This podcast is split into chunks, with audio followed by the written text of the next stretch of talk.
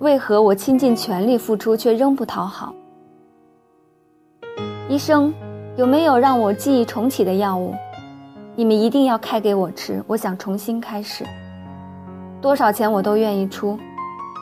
我看到电视上说国外有这种药，钱不是问题。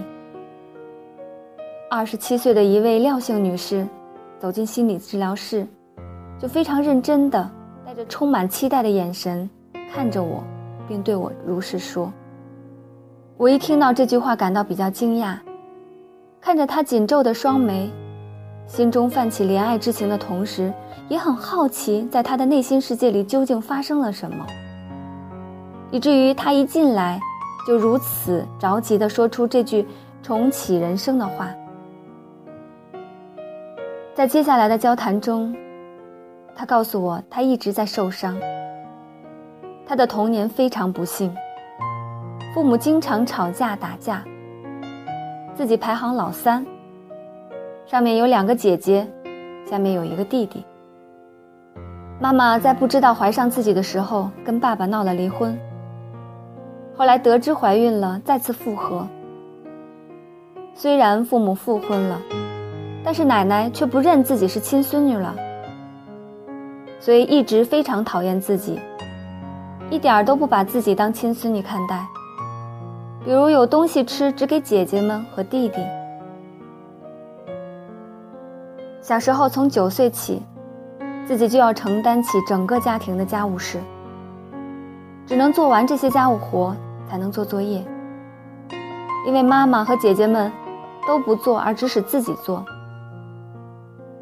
结婚后，因为前夫好赌而离婚。再婚后过得很痛苦。现在的老公把自己的积蓄花光了，还出轨。自己因为要照顾一岁多的小女儿，又不能出去工作，而且自己在带女儿的同时，还免费给老公的弟弟和弟媳妇煮饭吃。但他们却还时常给自己脸色看。现在的婆婆也不喜欢自己，因此自己感到万分的痛苦，经常一个人默默的哭，感到非常绝望，甚至尝试过自伤和自杀。在廖女士的生活中，被忽视、冷落和受伤的感觉一直如影随形。她似乎不管怎么努力也逃不开那样的感觉。她说自己一点都想不通。为什么她已经如此亲力付出，但还是不讨好的，甚至最终是受到伤害的？因此，即使真的存在让人记忆重启的药物，如果不做任何改变，只是单纯的重启记忆，二十七年后，他仍非常可能会再次陷入绝境，而想要再次重启记忆。因为廖女士在自己的生活中把自己的位置摆得特别低，不断忽视和牺牲自己的需要去满足别人的需要，不顾一切地讨好别人，在这个过程中，其实也同时积累了大量的怨气和负面情绪，一直没有得到合理的宣泄和处理。这些未被得到适当处理的怨气和情绪，就像被堵在一个密闭容器里的水，不断的积累。必然会溢出来，甚至像喷泉一样爆发出来。所以，对于廖女士的心理治疗任务，首先要疏通被堵住的情绪，让情绪的能量可以流动起来。其次，需要学会识别和察觉自己的情绪，并在适当的时机表达自己的需要。此外，廖女士还需要学会人际交往和沟通的技巧。渐渐建立起自己的社会支持系统。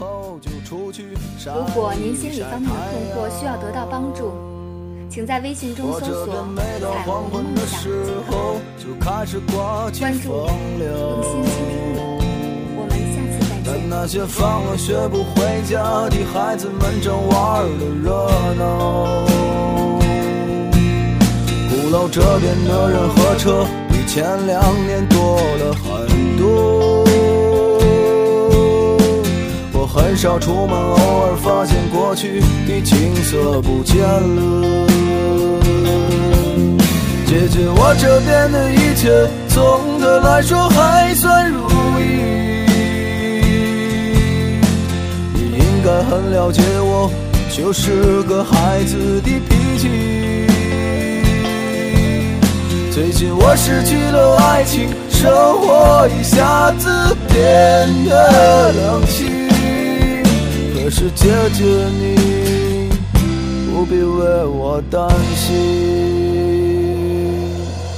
嘟嘟嘟嘟嘟嘟嘟嘟嘟嘟嘟嘟。嘟嘟嘟嘟嘟嘟嘟嘟嘟嘟嘟嘟嘟。姐姐，你那边的天空是不是总有太阳高照？老外们总是笑着接吻、拥抱，看上去很友好。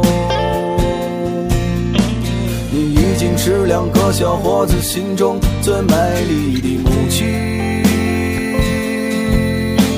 在家庭的争分之后，你是先让步的先妻。姐姐，如果感到疲惫的时候，去海边静一静。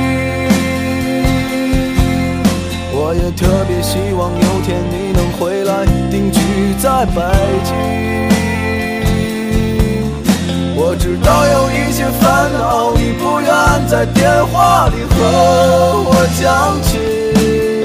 你会说 Don't worry，傻傻一笑，说一切会好。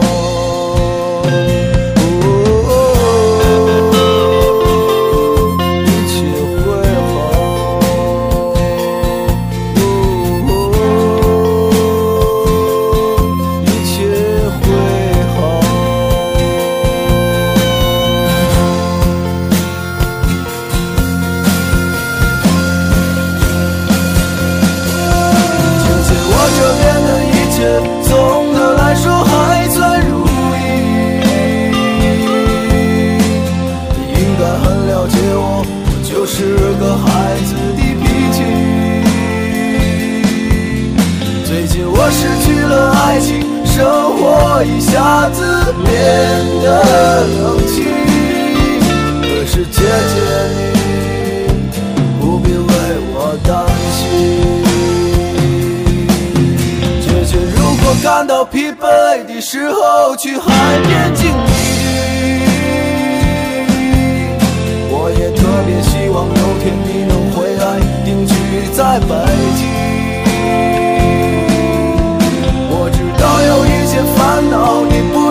在电话里和我讲起。你会说 Don't worry，傻傻一笑，说一切会好。哦，一切会好。